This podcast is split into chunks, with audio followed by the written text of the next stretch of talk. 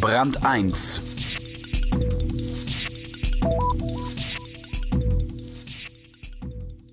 Taxifahrer zu sein ist für sie nicht nur ein Beruf, sondern eine Ehre.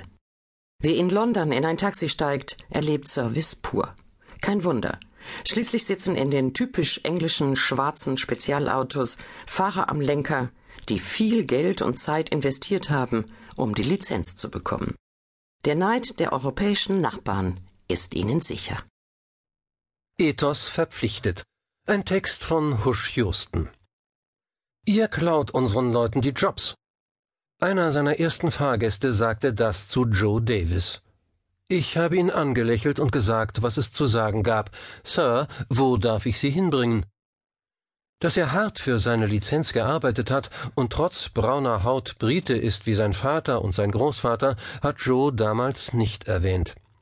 Er hätte es als würdelos empfunden in seinem Beruf, der in der britischen Hauptstadt eine hohe Reputation genießt, Taxifahrer. Joe und seine knapp 25.000 Kollegen, darunter 400 Frauen, gelten als die Besten der Welt. Die Chauffeure der Black Taxicabs sind nicht nur hilfsbereit und humorvoll, sie verbinden eine unschlagbare Kenntnis der Straßen ihrer unübersichtlichen Stadt mit, ja, nehmen wir ein pathetisches Wort, Berufsethos. In London, wo es mehr Dienstleistungsagenturen gibt als Dienstleister, wo Service versprochen, aber nur in seltenen Fällen geboten wird, sind die Taxifahrer ein Quell steten Glücks. Überall und jederzeit verfügbar und dazu kompetent, was sie von ihren nicht lizenzierten Kollegen privater Minicab-Firmen häufig unterscheidet. Noch seufzt allerdings Stan Marroot vom London Cab Drivers Club. Es wird wieder diskutiert, unsere Ausbildung zu verkürzen. Vielleicht wolle man im Hinblick auf die Olympischen Spiele in London 2012 auch nur auf die Schnelle mehr Fahrer rekrutieren. Es kratzt jedenfalls an der Ehre. Rund drei Jahre dauert die Ausbildung für das Taxifahrerdiplom The Knowledge.